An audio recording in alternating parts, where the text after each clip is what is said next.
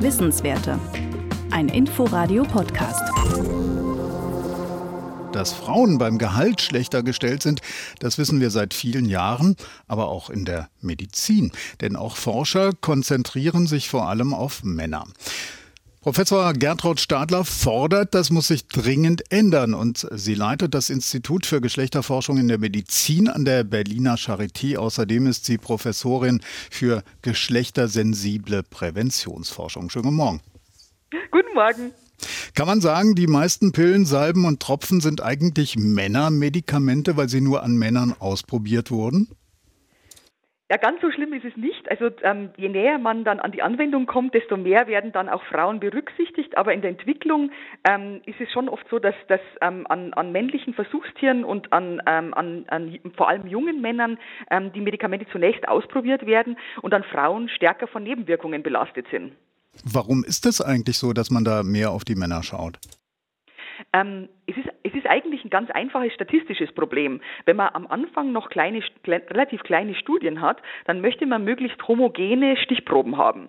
Das heißt, möglichst wenig andere Faktoren, die sozusagen ähm, Rauschen in den Daten erzeugen können. Und deshalb konzentriert man sich da eben auf, auf eher, eher äh, jüngere, eher gesündere, ähm, meistens männliche ähm, Teilnehmer. Und, ähm, und die, also je, je näher es dann an die Anwendung rangeht, desto mehr versucht man natürlich, ähm, das, das aufzuweiten und wirklich auf die Zielgruppe, die, die, die dann die Medikamente auch äh, ähm, bekommen soll, ähm, zuzuschneiden. Aber das ist, bleibt trotzdem immer unvollkommen. Das heißt, man nimmt dann auch immer noch, selbst wenn es um ein Krebsmedikament geht, nimmt man die ähm, KrebspatientInnen, ähm, Männer und Frauen, aber die sind meistens jünger, gebildeter und äh, äh, weniger krank, also haben weniger Komorbiditäten in den Trials weil man die einfach besser rekrutieren kann und auch da wieder weniger Rauschen hat. Hm. Aber sozusagen letztendlich wäre es halt wichtig, dass je mehr wir dann ähm, zur Anwendung kommen und dann auch nach der Einführung von Medikamenten, dass wir dann ganz schnell erkennen, wenn es da stärkere Nebenwirkungen zum Beispiel bei Frauen gibt. Also kann man eigentlich sagen, dass äh, die vielen Studien, die da gemacht werden, eigentlich gar nicht so richtig repräsentativ sind, oder?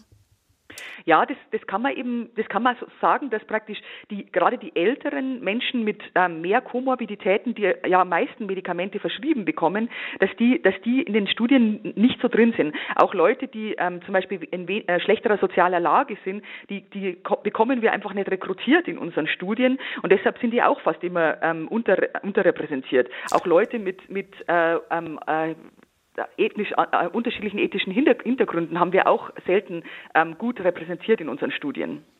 Also da müsste man ja in der Forschung schon einiges auf den Kopf stellen, zum Beispiel indem man mehr Frauen als Probandinnen ähm, hat, äh, die sich dann aber auch zur Verfügung stellen müssten. Genau. Also müssten, man müsste also bei der, sowohl bei der Rekrutierung.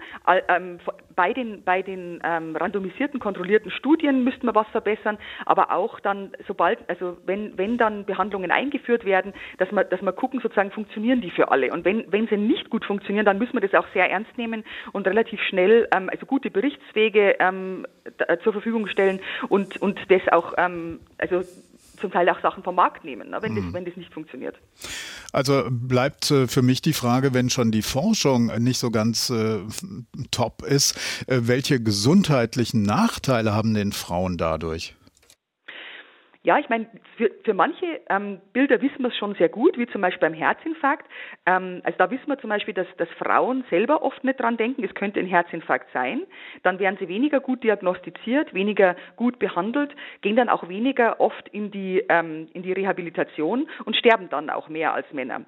Frauen haben allerdings auch den, den ersten Herzinfarkt oft später im Leben, also sind ein bisschen älter und ähm, sozusagen ähm, lehnen es dann zum Beispiel auch selber ab, in die Rehabilitation zu gehen und, und, und sind vielleicht auch schon älter und haben dann keinen Partner mehr, der sich dann dafür einsetzen könnte, dass sie zum Beispiel wirklich in die Rehabilitation kommen oder die ganze Behandlung unterstützen könnte. Also da gibt es viele Gründe, die da zusammenkommen.